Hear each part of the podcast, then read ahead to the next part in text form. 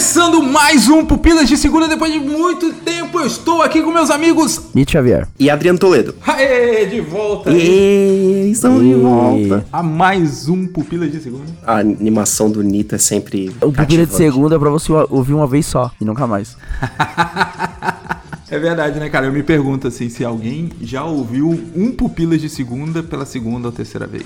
Ah, certamente, cara. Pupilas de segunda? Tem o pessoal que fala que ouve o Brasas mais de uma vez. Aí aí. beleza, aí tem a música. É que o Brazos tem mais informação, às vezes o convidado é maneiro. Teve aquele episódio do Samuel, E- que a galera deve ter ouvido várias vezes pra ficar sabendo total, assim, da história da vida do Samuel.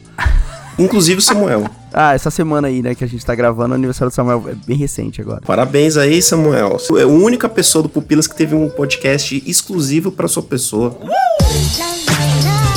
Bom, galera, hoje, como vocês devem ter vistos aí, vamos falar de filmes que são difíceis de assistir, certo? Eu acho que é um desafio porque a maioria das escolhas nossas geralmente é desconfortável assistir, não porque o filme seja ruim, mas talvez aí por causa do assunto, da temática, né? E aí eu queria deixar um exemplo aqui, que a gente até estava comentando em off, que é a lista de Schindler, que é um filme que, por mais que fale sobre a Segunda Guerra Mundial, é um filme que ele tem tanto a questão técnica ali, o esmero técnico, que vale até a pena reassistir por uma questão de, caraca, atuações incríveis e tal. Mas tem outros filmes que são desconfortáveis apesar da boa atuação ou da boa técnica. Mas vale a crítica da, da banalização do nazismo, tá? Pra deixar registrado. Porque se você tá assistindo um negócio sobre nazismo que você acha legal, até reassistir, tem uma coisa errada com esse filme, não. Mas ok. Mas você reassistiria a lista de Schindler? Sim, sim. A vida é bela também, de Ah, boa. não, Vida Bela, você é louco. Vida Bela extrapola todas as ideias da questão da banalização do, do, do absurdo. Eu Vou jogar uma agora. O Pianista. O pianista. Pianista é pesado, velho. Cara, mas aí tem que ver a lembrança, né? Faz muito tempo que eu vi o pianista, cara. Ah, eu não assistiria de novo. Ele é não. mais tenso. Também, eu também assisti uma vez só. Talvez por isso eu tenha Eu acho que assistido eu uma vez assisti só. só por causa do Oscar, porque senão eu nem tinha assistido também. bom, então a regra aqui é o seguinte. Filme bom que você não assistiria de novo. Sabe aquele filme que tá passando na TV, você muda de canal ou levanta da sala e vai fazer outra coisa porque você não aguenta assistir o filme? Essa é a primícia aqui, essa é a regra. Nito, começa contigo. Traz aí um filme que é bom, mas que você não assistiria novamente. É, eu vou trazer um ganhador de Oscar também, hein, cara. Por uma coisa muito específica, tá? É, o filme é 12 anos de escravidão e é óbvio pra mim a questão da violência do filme, assim, sabe? É um filme graficamente pesado. As cenas de chicotada e tal, não rola. Na verdade, assim, depois desse filme eu evito muito assistir filmes sobre essa temática. Eu acho pesado ver. assim. Aí talvez faltaria aquela questão da banalização, sabe? De você suavizar o, o que não pode ser suavizado. Django Livre. Django Livre dessa suavizada. Eu ia dar uma roubada aqui também. Eu ia falar de qualquer filme sobre escravidão, né? Você falou 12 anos de escravidão, mas aí tem o, o- a cor púrpura também é Sim. tenso. Não assistiria de novo.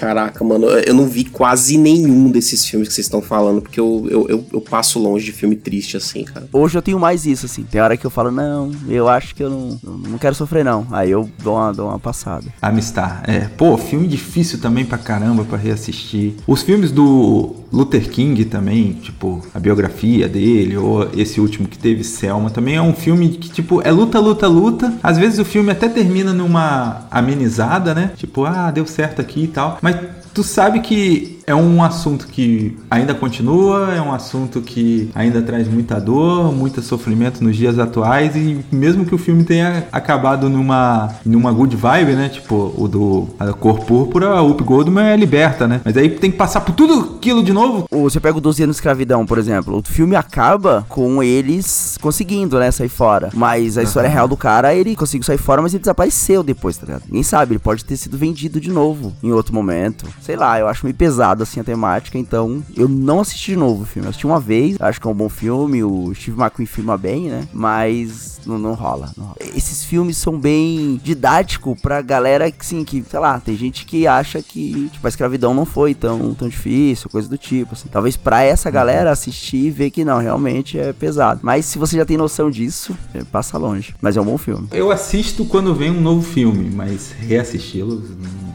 não dá. Continuando assim, ó, com o astral lá em cima, Adriano Toledo. É isso aí o seu filme. Cara, eu acho que esse é o filme mais triste que eu já vi na minha vida, que é O Túmulo dos Vagalumes, do Estúdio Ghibli. E, cara, filme do Estúdio Ghibli, pra quem conhece aí, Tinha que vir com anime, É. né, mano? É a cota. Agora. Não dá pra reclamar também, porque vocês têm noção de que é, o anime tá se popularizando, né? Os fãs pedem, os ouvintes pedem. Mas Ghibli, eu acho que sai um pouco também do, do negócio do anime, porque não é bem anime. É, é filme e arte, cara. Não, não é anime tipo Narutice. Primeiro que é- os filmes do Estúdio Ghibli são lindos, né? Tipo, todos eles são a parte artística, tudo muito magistral tal. O bagulho é muito bem feito. Mas as histórias geralmente têm um tom mais leve, né? Muitos filmes são pra criança, histórias mais bobinhas, mais, mais gostosas de assistir, tipo Meu Vizinho Totoro, Pônio. Pônio é lindo, é tipo uma fábula, né? É um negócio meio conto de fadas. E, cara, o Túmulo dos Vagalumes não é do Hayao Miyazaki, né? Que é o diretor principal do estúdio Ghibli, que é o lendário, né? É de um outro cara. Pra quem não, não conhece, é um filme que se passa logo depois da queda da bomba, né? E ele mostra os dias que se passam depois, né? No ponto de vista de duas crianças, cara. Acho que não preciso falar mais nada, né? São duas crianças órfãs, né? Que não perderam todo mundo e eles têm que basicamente sobreviver. E, cara, eu nunca mais quero passar nem perto desse filme porque ele é triste de verdade. É pra você terminar de, de assistir ele em posição fetal, chorando, cara. Olha, o meu problema com os estúdios Ghibli é o fato de eles terem essa beleza bucólica, né? Essa beleza meio triste, né? Até o, o- o meu amigo Totoro, você sente que, pô, tem um peso ali atrás, cara. Tem alguma coisa que, tipo, tem a, a inocência da criança e tal, mas tem alguma coisa que tá amarrando ali, cara. Eu vejo esses filmes e eu fico meio que, tipo, eu entendo o contexto que tá acontecendo aquilo, sabe? E agora que você falou isso daí, eu não vou passar nem perto desse. Não, não, não vai nem perto, cara. Esse aí é, é tristeza atrás de tristeza, cara. Pra você ter uma ideia, eu nem, eu nem lembro tanto assim da história, porque ela é muito triste, cara. Ela é muito triste. E aí, tipo, é um negócio que eu não quero lembrar, acho que eu bloqueei da memória. Mas é bomba mesmo? Eles deixam claro que aconteceu a bomba dali de Hiroshima? Sim, sim, sim. Não, não douram a pílula de forma alguma. Tá maluco. Esse entra naquela categoria de é bom, mas nem vou assistir. O que dirá reassistir. Porque o Japão tem muito esse bagulho de falar do negócio sem falar do negócio, né? Tipo, sei lá. É, É, Godzilla. é, também é sobre a bomba, mas arrumaram um jeito ali de expressar, né, a dor ali do que eles sofreram, mas sem falar sobre o assunto. Mas aí fala mesmo. Então. Dando continuidade aqui, o filme que eu quero trazer é O Bicho de Sete Cabeças, com o Rodrigo Santoro. Filme aí que fala sobre um menino que fumava sua maconhinha e tal, mas tinha os pais reaça. O pai dele busca tratamento e o tratamento ainda quando lá no Rio tinha um hospício bastante famoso chamado Pinel. Não era esse o nome oficial, mas era o que todo mundo chamava. E tinha tratamentos assim considerados hoje meio anti-ser humano, sabe? Rolava choque, terapias de choque e tal. Então, pô, é um filme muito pesado, cara. Rodrigo Santoro brilha. Foi uma dessas assim, talvez que abriu as portas pra ele em Hollywood, né? Mas é um filme difícil e não reassistiria. Ó, você falou em Rodrigo Santoro, ele tem é, um histórico de filmes assim, né? Bem, bem pesado. Ele faz o. Carandiru, né? Mas aquele do. dos trabalhadores lá da Netflix, cara. Ah, da Netflix, é Pô. sete, sete alguma coisa, né? Ah, tá. Nossa, não vi também. Esse aí é tenso também. Mas o Bicho de Sete Cabeças é da hora. Acho que foi a primeira vez que eu vi Rodrigo Santoro, assim, que eu lembro, na minha memória, né? Minha primeira memória de Rodrigo Santoro é em Bicho de Sete Cabeças. Que isso, pô, 300. Bicho de Sete Cabeças é bem antes. Carandiru. Bicho de Sete Cabeças ele tinha, tipo, fazendo um adolescente mesmo, né? Andar de skate e tal. Ele, era- ele não era, mas fazia papel, tipo malhação, sabe? Pega alguém mais velho pra fazer um papel do, do carinha descolado. Não me venha com mulheres apaixonadas. Ah, o filme aí que o Nito mencionou é Os Sete Prisioneiros. É um filme complicado, cara. Aquele tipo de filme que, tipo, tu sofre, sofre, sofre, no final das contas tu. Sofre de novo. Caraca, sofri por quê? É. Você espera a curva de redenção, né? Tipo, não tem, tá ligado? Não chega, você fala Não que existe, cara. chegou. Muito bem, galera, passando aqui rapidinho para lembrar você que gosta desse podcast para deixar o seu curtir onde você puder. Se você escuta nosso podcast através do Spotify, por favor, nos avalie lá. Clica em seguir o podcast e balangar os sininhos. Sim, lá também tem esse negócio de sininho. Tá ouvindo pelo iTunes? Nos dê as 5 estrelinhas lá também. Isso nos ajuda demais. Não esquece de dar aquela moral no padrinho e nos seguir nas nossas redes sociais, principalmente lá no Instagram, onde a gente interage mais com você. Agora, voltamos à nossa programação normal. Muito bem, galera, voltando agora para o segundo e último bloco desse Pupilas de Segunda. Vamos dar continuidade agora com Adriano Toledo, filme difícil de assistir, que seja bom, manda aí. Ai, Jesus, meu Deus. Esse aí é um ótimo filme de um dos diretores aí de terror mais é, celebrados dos últimos tempos, mas que, cara, foi tão difícil de assistir, de perturbador principalmente, de angustiante que eu não quero ver de novo. Embora eu falei para vocês que eu ia ver de novo porque a minha leitura do filme foi diferente da de vocês, que é hereditário.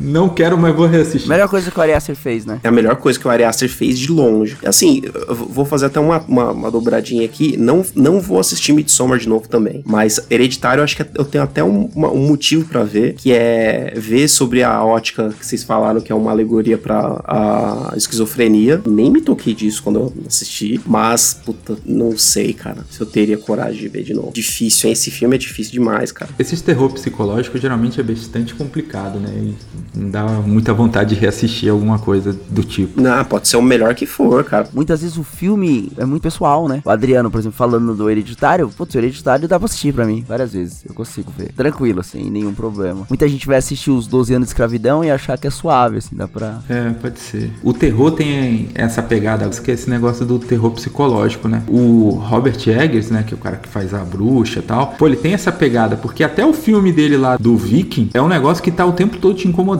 seja música, seja cenas, parece que sempre vai acontecer alguma coisa sobrenatural. É um filme que o tempo todo você tá incomodado. Essa é a sensação que eu tenho com os filmes dele. É, ele consegue fazer isso na bruxa, né? Eu acho que ele, ele é melhor do que o Ari Aster pra fazer essa pegada, né? De conseguir deixar você tenso sem nada. É. Na bruxa ele faz isso o filme todo. Cara, não acontece absolutamente nada na bruxa. E mesmo assim você fica tenso o filme inteiro. É impressionante. Você tá com medo do negócio que você fala, mas não tem nada, né, velho? Tô com medo do quê, tá ligado? Mas o Hereditário realmente é a melhor coisa do Ari Aster. E eu acho que, cara, o Ari Aster a gente já pode daqui a pouco chegar na conclusão de que ele pode ser um M. Night Shyam- Shyamalan, tá ligado? Caraca, será? Só que sem o mesmo repertório.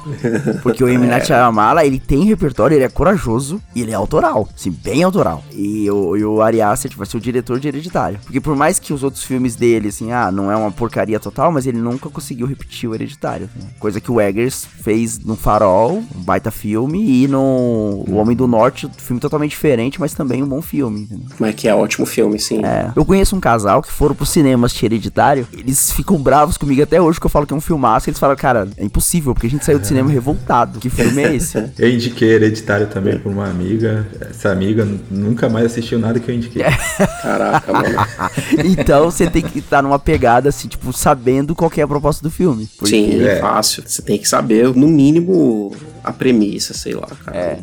Embora, assim, eu fui sem saber zero do filme, nada, e achei um filmaço. Eu só não quero ver de novo. Dando continuidade à nossa lista, eu vou trazer aqui o Vamos Falar sobre Kevin. Não sei se vocês lembram desse filme. Não vi também. Precisamos falar sobre difíceis. Kevin. Precisamos falar sobre Ez- Ezra Miller. Psicopatia e o, E- o Ezra Miller já mostrando ali pra que veio, tá ligado?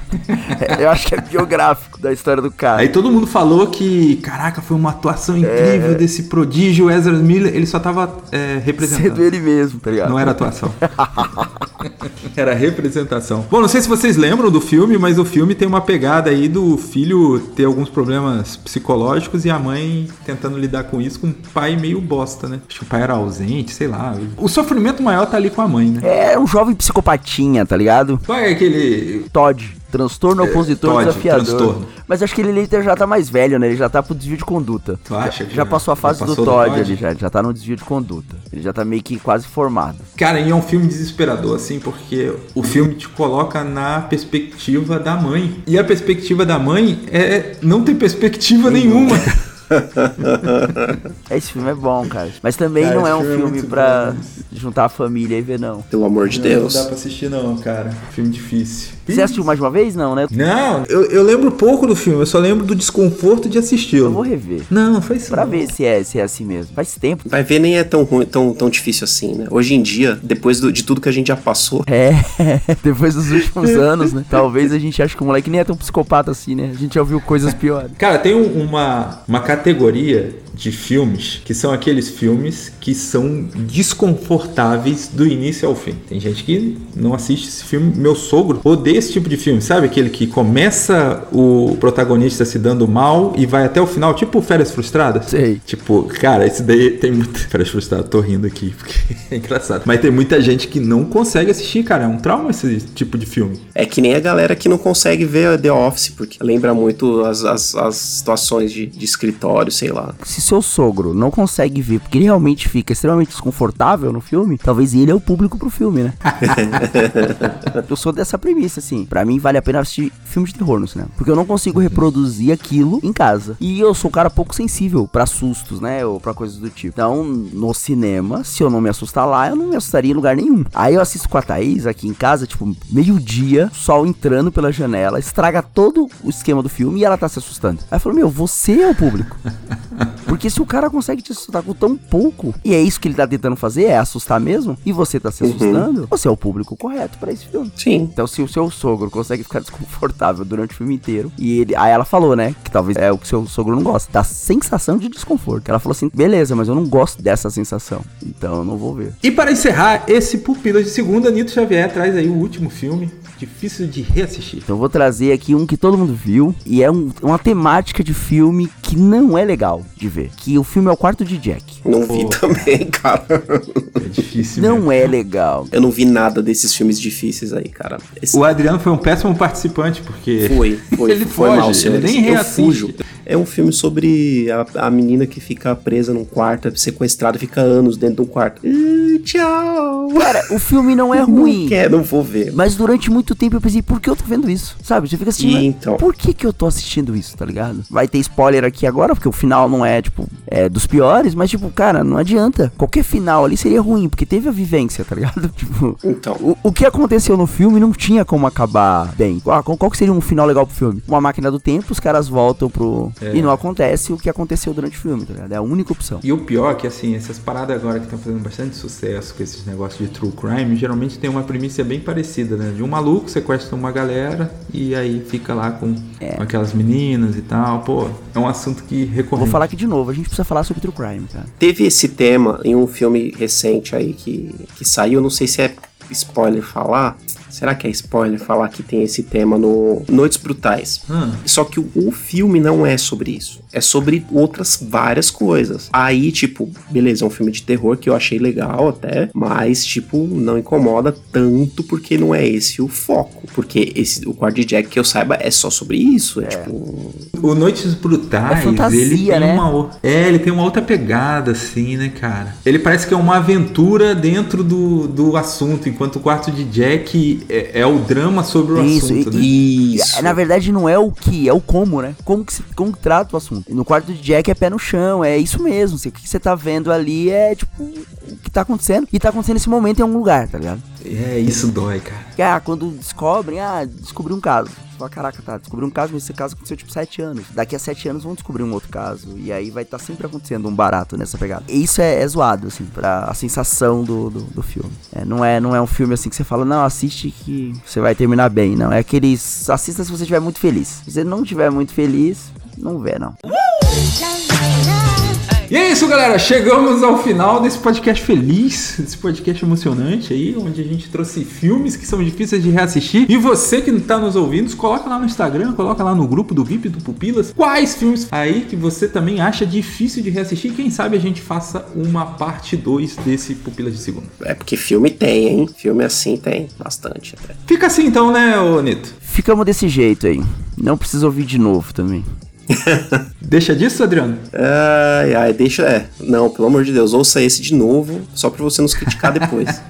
Esse podcast foi tão bom que não vale nem a pena reassistir. Reouvir. Valeu. Falou. Valeu, pessoal.